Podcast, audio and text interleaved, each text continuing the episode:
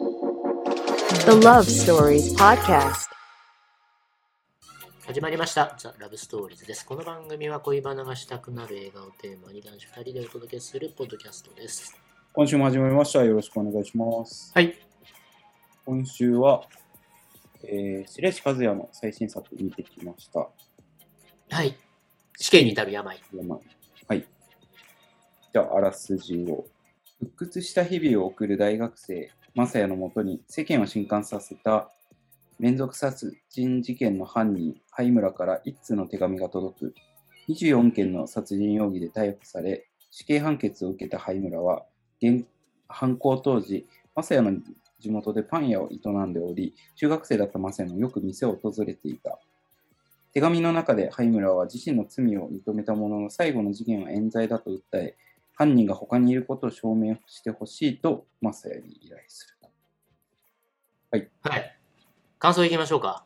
感想いやまあさすが白石和也っすねめちゃめちゃ面白かったっすうん。もうもうなんかねそのやば安倍サダヲのやばさとかねもうなんか気持ち悪い気持ち悪さとかそういうところも含めて最高でしたねうん、最高でした。うんもう、白石和也監督全部おもろいわ。間違いない。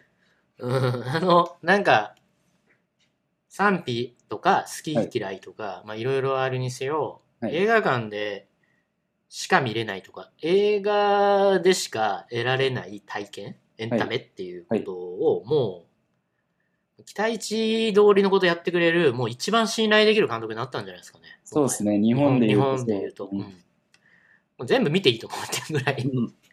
もう、楽しい、白石和也監督って。もうどんどん撮ってっていう、そんな気持ちにさせ る。本当そんな感じですね。はい、はい。えっ、と、あらすじじゃなくて、ネタバレ込み中身いってきます中か身。。はい。えっ、と、死刑に至る病。うん。まあ、ジャンルで言うと、シリアルキラーもの、サイコサスペンスとか、そういう。サイコサスペンス、シリアルキラーものっていうことで、うんまあ、ある種、白石和也監督の、まあ、鉄板っちゃ鉄板領域ですよね。得意ですよね、こういうところは。というか、まあ、出世作でいう、えー凶凶悪悪うん。凶悪、実力犯罪者っていうところで、うんうん。白石和也監督は一気に、えー注目される。うんうんうん。日本映画における若手監督の中では、まあ、容赦ない表現、実力犯罪者っていうことの、まあ、リアリティ、そのストーリーライン、すべ、全てこう映画通をうならせるっていうことと、まあ、エンタメ性としてもじもう映画館でしか見れないっていうことを、まあ、世に知らしめたような、はいまあ、そういう作品がまあ凶悪でしたけど、まあ、そのジャンルに、思えばそこに回帰してきた感じなのかな。ちょっとまあそうですね離れてたかもしれないね。で、内容は、そうですね。えー原作は小説の、うん死刑に至る病。はい串木先生の作品ですね。はいはいで、まあ、なんとかに至る病って、まあ、いくつか名作が日本でも小説としてありますと。うんうんうん。僕もね、衝撃を受けたので、えー、阿比子竹丸先生の、殺戮に至る病というね、傑作の小説あがあるんですけどあー、はいはいはい。うんまあ、その、えっ、と、まあ、大元になっているのは、まあ、死に至る病っていう哲学書がありますね、と。うんうんうん。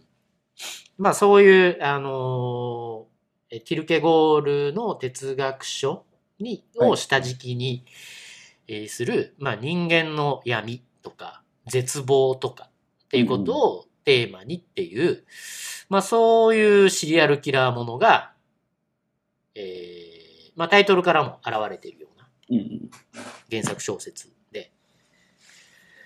だから串木監串木先生、監督じゃないわえー小説、まあ原作の、はい串木先生のまず原作が、とても秀逸っていうことなんですけどね。うん、串木先生、ちょっとおかしな人でして、これ女性なんですけど、うんうんうん。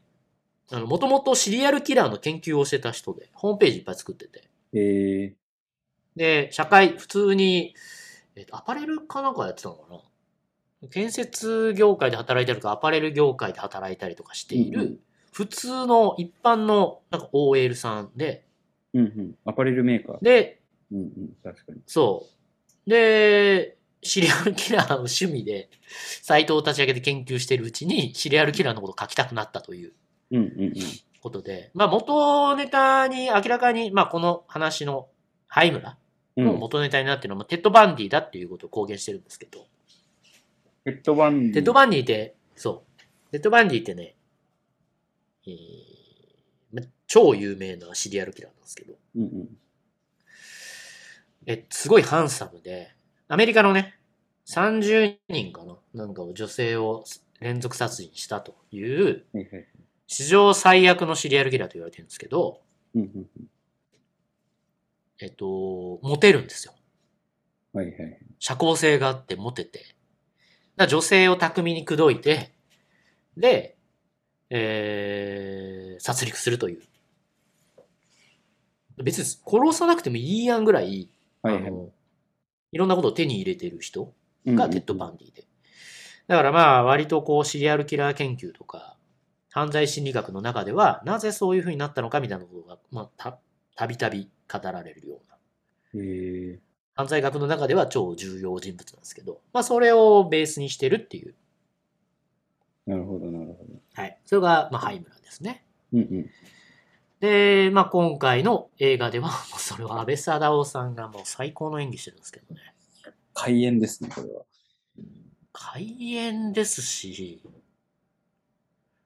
何なんでしょうね。安倍貞夫さんでしか考えられないようなハマり具合。確かに。な、すご、すごいよね。いやーもう、 そうですね。も笑っちゃうぐらいハマってたよね。う、まあ、やってるだろうみたいな思っちゃいますよね。かつあの、地方、地方に、あれ、ちど、どえ、場所どこだっけこれ、舞台は。ああ、舞台、どこですかね。まあ、なんか地方だよね、とりあえずそ。うですね。地方で、パン屋さんをやっている感じ って、なんか、なんつうんだろう。人のいい若者って、今なんかさ、移住とかなんだとかっていうのがさ、いろいろ取り沙汰されてる中で、はい若者が移り住んでパン屋さんとかなんかやる感じってあるじゃん。なんか、あまあ、実際僕の友達もいますしね。そういう人。いる。し、そういう映画ってよくあるじゃん。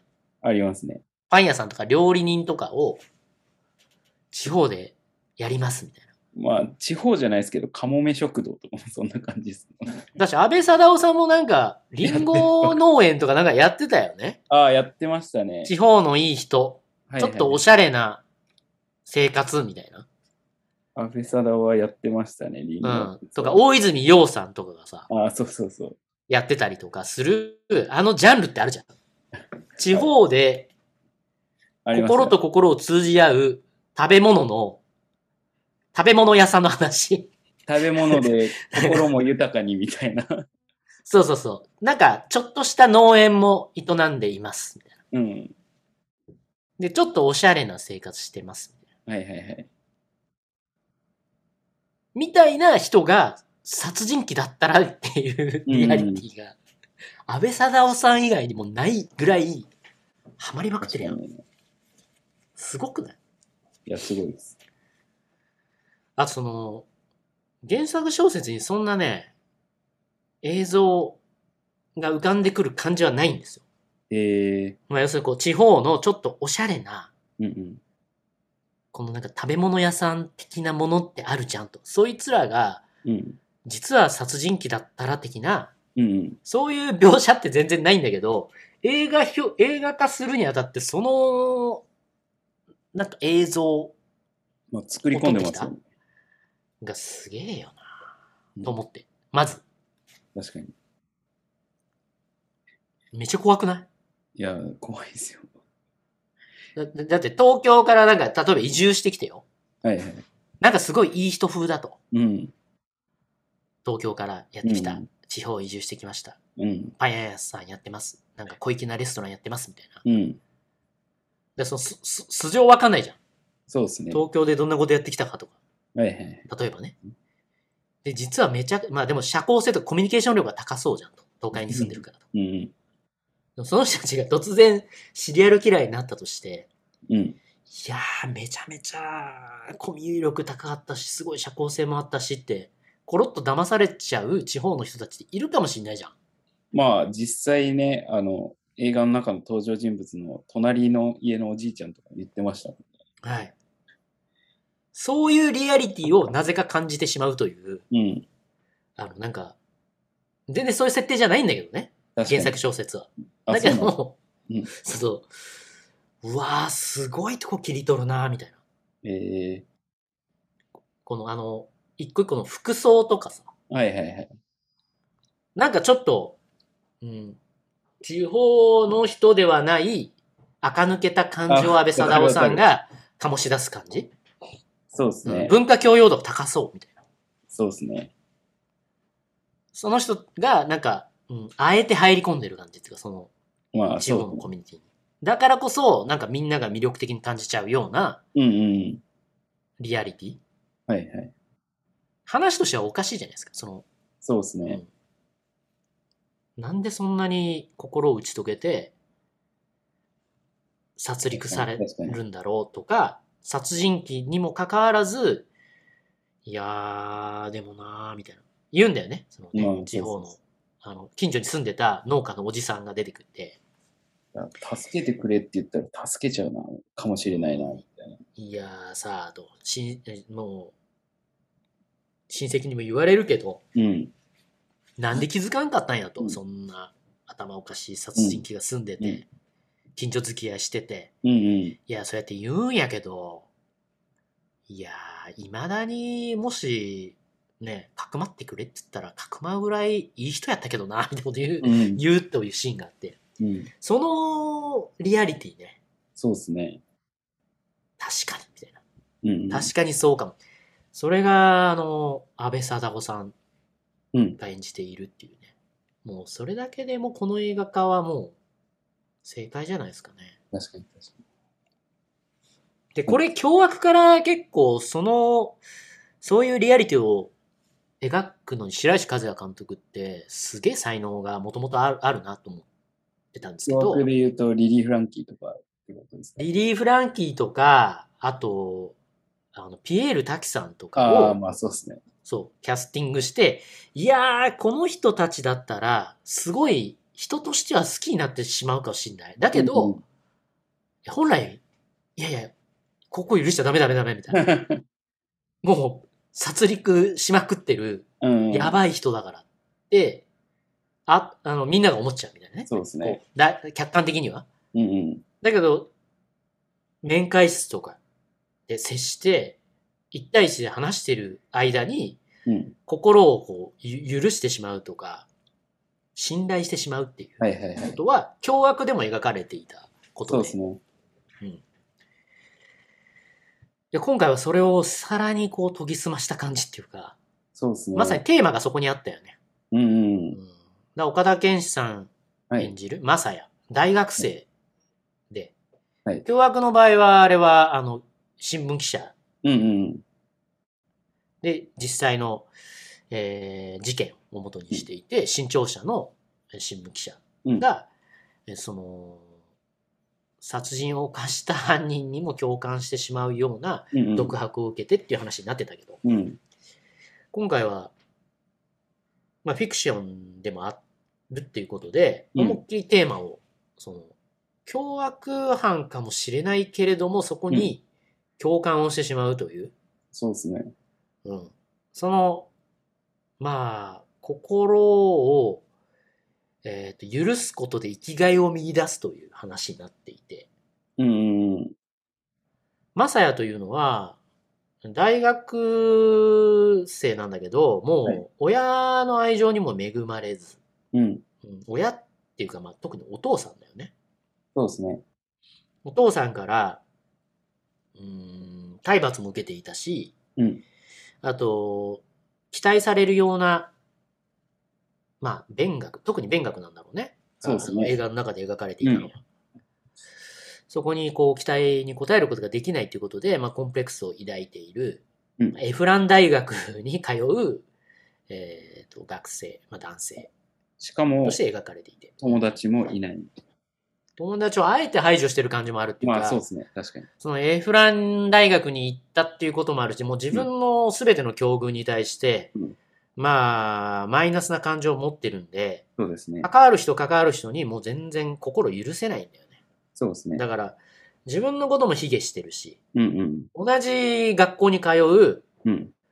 あの、学生とか友達に対しても、こんなバカ学校通うやつと一切話したくないみたいな、うんうんまあ、そういうような、ひねくれ方してるような、うんうん。えーイケメンであるというね。はいだから、まあ、自尊心は高いんだろうけど、それを打ち砕かれてるような状態なのかな。そうですね。そこに、取り入ってくるのが、安倍さんは凶悪犯罪者であるという、すごくよくできた話だよね。そうですね。うん。で、巧みにこう、心、その、心の中にこう、うんは入り込んで、マインドコントロールしていくというか、まあ、唯一無二の関係性かのようにうんうん。欺いていくという。そうですね。うん、で、その、ハイムラ。はい。シリアルキラーからすると、その心を通わすこと、ん唯一無二の存在であるってこと、自分のことを認めさせること自体がうん。生きがいなんだよね、あの人そのうね、ですね。うん。それを時間をかけてじっくりやっていくみた話いな。うん。だから、デビッド・フィンチャーのマインドハンター的な感じも、わかるわかるわかりますだね。からこの映画で言うと、ものすごく残酷描写とかもふんだんにあるし、うんうん。そういったところがフォーカスされて語られがちな部分もあるけど、うんまあ確かに目を背けるようなシーンもいっぱいあるんで。うん。だけど、基本軸は人が人を支配する、うんそうですね精神性の話ですよね。うん。だからこそ、うーん、あ、だからそそういう映像表現もすふんだんに使われているんで、うんうーん素晴らしい作品だなと思ったんだけど、うんやっぱ死刑に至る病という作品のテーマにもまあ合致しているし、うんうんうん。うん白石和也監督の描きたいことってやっぱそこにあるのかなって連続して見てると思うよね。ああ、まあそうですね。撮りたいもうのん、そういうものなんだろうなっていそう。人が人にこう浸水していくけど、う。うん。そのことが本来、その人生にとって正しいわけでもない。まあまあまあ、そうですね。ね。だってこの前のあの、まあ、ヤクザって親分に浸水するとかっていうのも、うん生きがいを求,、ま、求めるがあまり、そうですね。うん、居所がないから生きがいを求めるがあまり兄貴とかっていうことになり、そのし支配下とか浸水状態にある中では、あの常軌を逸したことも厭わないっていうことになるわけで。確かに。うんそれは、心の地で、ね、ふんだんに描かれてた話ね。そうですね。あと、安倍貞夫さんが出演した作品では、はいえっ、と、あの、蒼井優さん。ああ、え安倍っ貞夫と、さんの日本、あの、鳥、鳥、なんだっけ。はい。えー、彼女が、その名も知らない鳥たちみたいな。鳥たち。うん。あれも、その、よりどころを求める、好きな女性うんっ。ていうことのよりどころを求める中で、常軌を逸した状態に陥ってしまううんうん。夫婦の話でしたよね。そうですね。うん安倍貞夫さんは、まあ、ある種、ライトサイドで、その時は描かれていたけど、そうですね。まあでも、浸水してしまう側、うん、でも察してしまう側が、青井優さんというね、確かに。うん、でもあの時も今回はそれ逆転してた良ねかっうん。でも今回の作品、プロデューサーが同じなんで、たね。あ、じゃあ、こうすごいですね。テーマ性が似ている、本当逆転してる、安倍貞夫さんと、えっ、と、青井優さんの関係性っていうのが、まあ今回は逆転して、うん。えー安倍貞夫さん、うん岡田健二さんっていう関係性になってるだけで、描きたいテーマ性とかすごい通じるなと思う、まあそうですよね。うん確かに。だし、このまあ、大量殺人事件っていうことが起こるということはさ、まあ、ありえない話ではあるけど、日常生活において、うん、例えばとんでもない上司がいてとか、とんでもない地元のヤンキーの先輩がいて、うんうんなんか、よりどころを求めて、本来はやっちゃいけないことに巻き込まれるって、大なり小なりあるじゃないですかと。うんうんうん。だからそういうなんか危うさを感じさせる作品ですよね。そうですね。そう。多分白石和也監督は今後もそういうテーマで描いてくるんじゃないですか。だからものすごいこう、殺人とかを描かないような小さい、はいはい、とんでもパワハラ会社の作品とかを描いても超面白そうみたいな。まあ、確かに。例えばね、そういう、なんでこんな会社に忠実に働いちゃったのみたいな。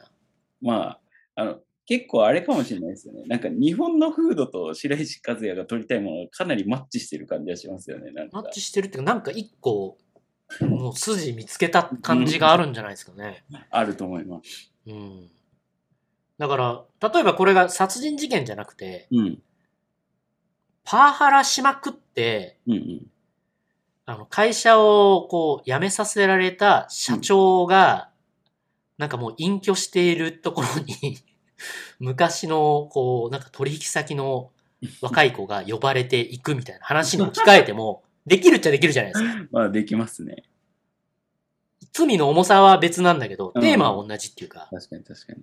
うん、あの事件だけはやってないんだけどって、うん、その冤罪を晴らしていくとかだとしたら、めっちゃ面白い 話になりそうだなとか、確かに。うん。例えばし、わかんないよ。芸能界の、じゃあ島田紳介さんのはいはいはい。隠居した、こう、 ね、追いやられた話で、そこに浸水していた、 なんかわかんない、こう、芸人、後輩とか、はいはいそういうのでも置き換えたら、なんかできそうだなとか思まあったり確かすにるし、このフォーマットはいくらでもできるなとか。まあ、でもそれは使わない気もしますけどね、 彼は。いや、なんか、うん。いや、でもテーマは一貫してるから、まそうですね。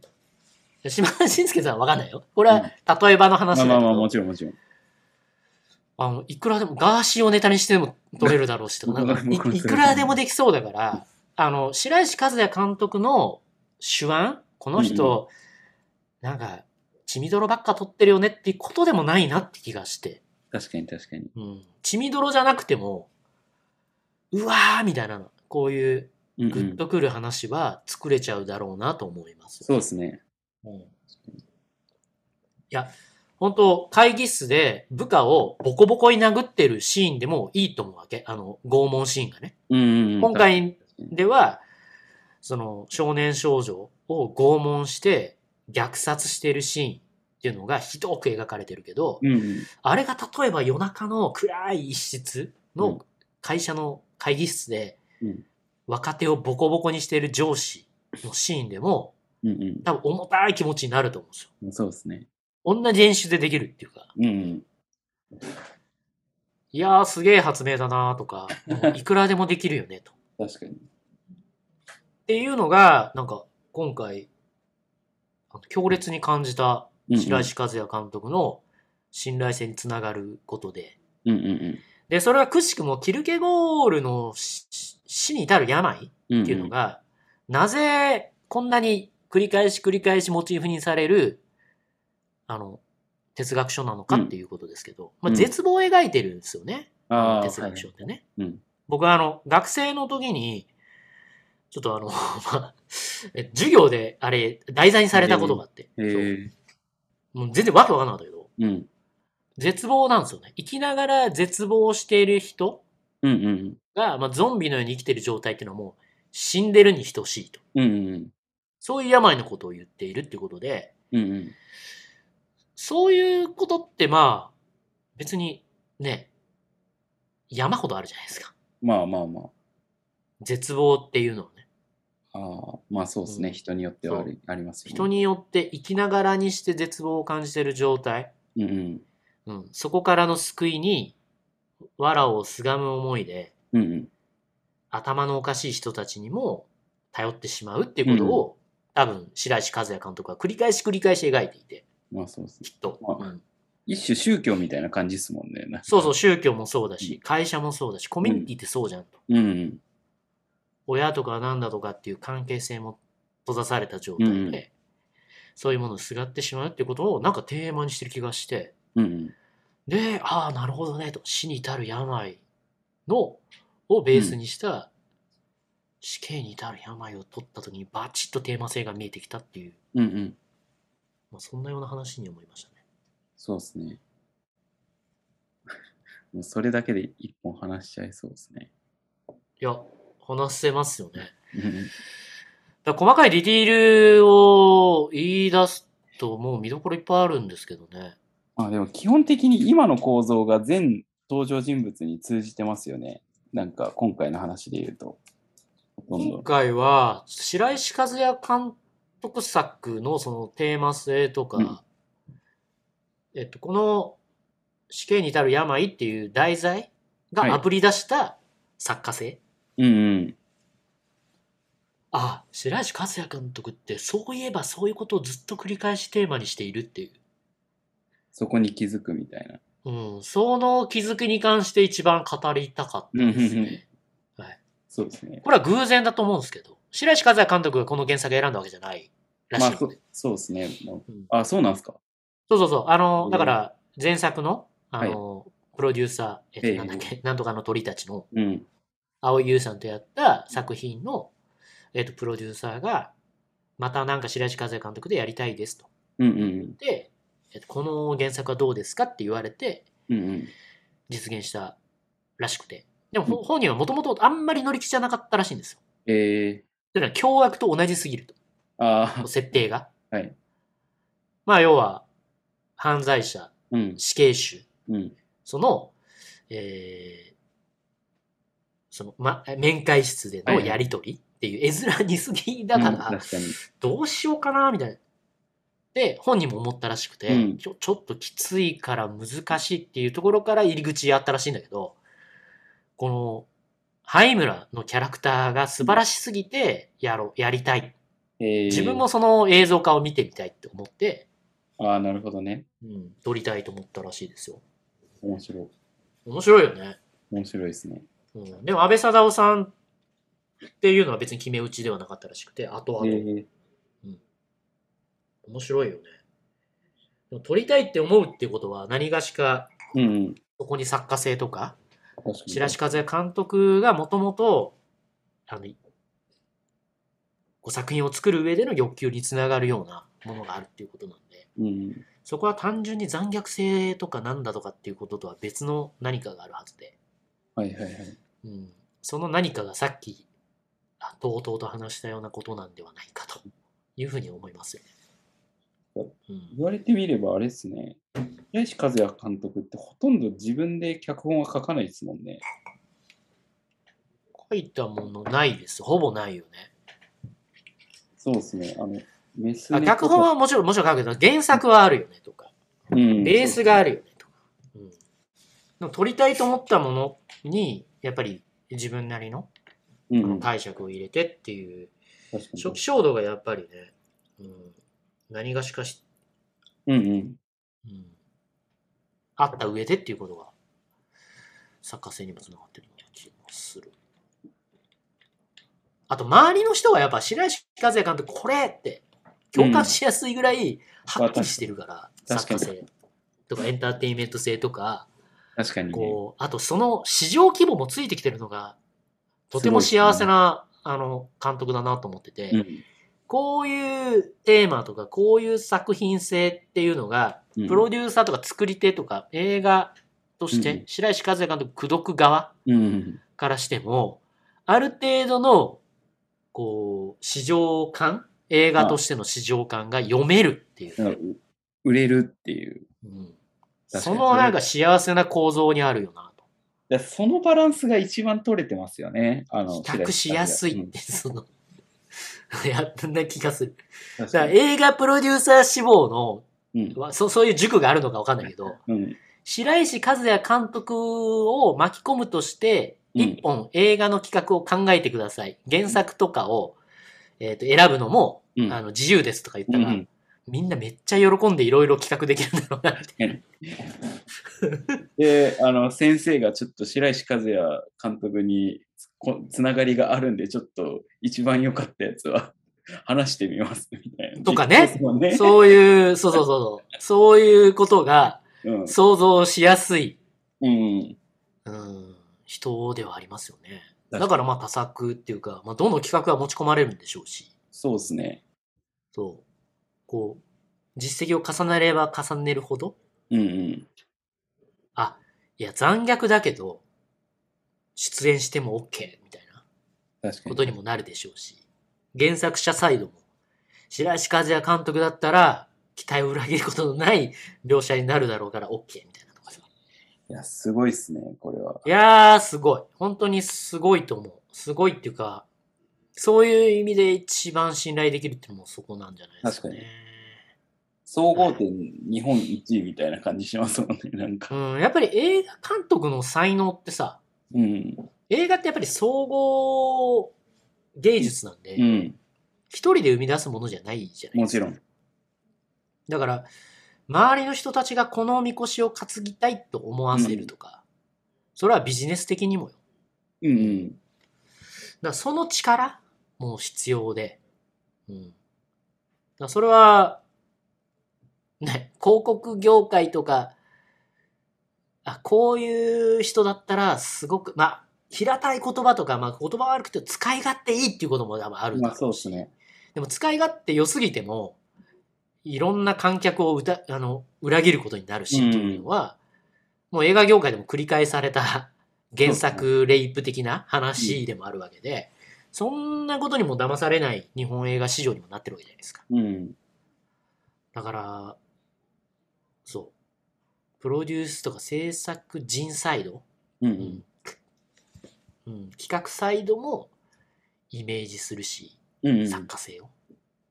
バチッとハマるみたいな。うんうん、それがもうね全部揃ううんうん監督ってなかなかいないよいないですね。ね、うん、めちゃめちゃ貴重ですよね。貴重うん貴重貴重だよねあれあれだから狙ってできんでも狙ってした方がいいんだろうな本来は、まあもうもう彼は狙ってできるっていうことですよね、白石和也は。も白石和也監督はでも狙ってなったかわかんないんですけうど、うん。でもな狙ってないって本人はおっしゃられる気がしますけど、うんうん確かに。だけど、うーん、映画監督とか映画制作っていうことで、こう、形に何かをしていくとしたら、うんうんそういうバランス感っうん。ていうのは理解した上で進む方が良さそうだよね。そうですね。うん、純、純粋に作りたいものを作るんやで、みたいな。うん。こんな無邪気な話でもないと思うんで、映画って。まあもちろんですね。お金がついてこなきゃとか、いろいろありますからね。そうですよ。関係者も多いし。うだんからす、すごいよな。白石和也監督はすごいと思うな、僕は。そうですね。うん。ちょっとメインとずずれちゃいましたが、最後ラブストーリーいきましょうか。ラブストーリー要素ですかうん。はい。えー、ラブストーリー要素で言うと、燻製小屋があったじゃないですか。はいはいはい。貝村の、うんうん家のね、はい。畑うんうん。の小さな畑の横に、ちょっと小粋な燻製小屋があるんですよね。うんうんその中で少年少女をうん虐殺していくわけですよ。うんうんうん爪を剥がして、うん。はい。なんかもう切りつ思けいただりとか思いなん出だしとただかけしでて、結構。うん。もう目をすもう背けるぐらいの描写にそこはなってましたよ。僕は実際。あれは彼にとっての、まあ、セックスですよね。 まあそうですね。はい。性のはけ口はあそこですよね、彼は。で、いや、考えられへんみたいな。うんどういうことなのって思うけど、えっ、と、二十何人を、まあ、殺戮してるっていう設定になってて、それが数年間にわたりっていうことで、なんか3ヶ月に1回ぐらいのペースでそういうことやってたっていう話なんだよね。うん。あの、期間あ、まあ割そうですわ割り戻すとね。うん。 3ヶ月に1度ぐらい、うんそれって多分一般のちょっとチャラい人たちがうん。うーんなんか頑張ってこうクラブ行ってナンパして 3ヶ月に1回ぐらい家に持ち帰って確かに。なんかちょっとねセックスしてるみたいなワンナイトラブをみたいな、うんそういうペース感となんかちょっと近くないですかまあそうですね。確か二十何人やっちゃったよ、みたいな、うん調子乗ってるやつと、まあ似た感じぐらい、あの、ポップなんですよね。やってることがきっそと、うそう彼にとっては。シリアルキラーにとっては。に。うん。だけど、さっき言ったみたいに、絶望とかなんだとかっていうのは、個人個人同じような、うんその殺されるっていうことも絶望であれば、うん。うん。クラブでナンパされて、手ごめにされるっていうことも、絶望を感じる確かっていにう。ことでもあるわけじゃないですか。おっしゃる通りですね。うんキルコキルケゴールが言ってる死に至るい至る病っていうのはそういうことを言ってるわけで、死刑に至る病っていうのも同じようなことを言ってるわけで、うんある種はそれは本当にあの今の現代社会で言われてるようなうーんなんか出来心でか遊び心でとかもう言ってらんないような状態それはひ人をこうね絶望に追いやるようなことを3ヶ月に一度やってるような人いないですかっていううん問いかけでもあるなと思って。それが行き着くと、シリアルキラーになっちゃうんだけど、もっと手間。前の小さな絶望、まあ、小さなかどうかわかんないよね。受けた本人たちからまあしたら。そうですよね。なんか、うんまあ、精神的苦痛みたいなのは、まあ、測れないですからね。測れない。れ、うん、測れないじゃないですか。うん。おそらく、そういう、あの、ことだと思うので、うんうん。だからあのー燻製小屋は、えーなんか、よくわかんない、連れ込み部屋みたいなことで借りてる、都内のうんクソみたいなオフィスかもしんないし。まあ確かに。うん。うんっていう風に見ないといけないのかなってうんうん、思い。いますよね。確かいに。やー、あんな変態がいて最悪だよねってうん。言えないような感じっていうか。うんうん。だから白石和也監督に期待するのは、そういうふうに、あの、どんどん、もう、もっと現代人に突き刺さるような、うんうん。えぐい、同じテーマの話をやってほしいなって、うんうん。うん、思う、思うかな、なんか。確かにそうですね。うん。なんか、プロミシング・ヤング・ウーマン的な作品って、白石和也監督撮れそうな気がするよね。取れる。うん。もうちょっとポッポップにいけそうですね。そう、プロミシング・ヤング・ウーマンの、あの、やばい奴ら、うん。と、ハイムラはほぼ同じ心理状態かもしれない よね。それぐらいシリアル。シリアルキラうんーであるよね。連続殺人者って、精神的な殺人は連続して行ってるやつって世の中いっぱいいるよね。まあそうですね。うん。だって、それは、うんパワハラしてる上司も、うん。精神的に殺してる、ん連続して部下を殺してるシリアルキラーもいるし、うん。その、女性レイプしてる人もそう、レイプしてるみたいな女性のうん。心理を心理的にうん。殺し続けてるシリアルキラーも世の中いっぱいいるわけでそうですね。そうなんかシリアルキラーってそのまあ象徴だけどうん。まあ、ああの、わかりやすい形になってるだけですよ。あれは偶話として見るとうん。みんな笑えなくねみたいまあ、そうですね。確かな、うん、っていう風に感じました僕は、うんうんだしその辺を白石和也監督には期待するよね今後に。うん確かマにジ。で、はい、はい。というところで、今週はこんな感じですかね。はい、あり今週もお聞きいただきありがとうございました。がとうございましたさまた次回もよろしくお願いします。さよなら。よなら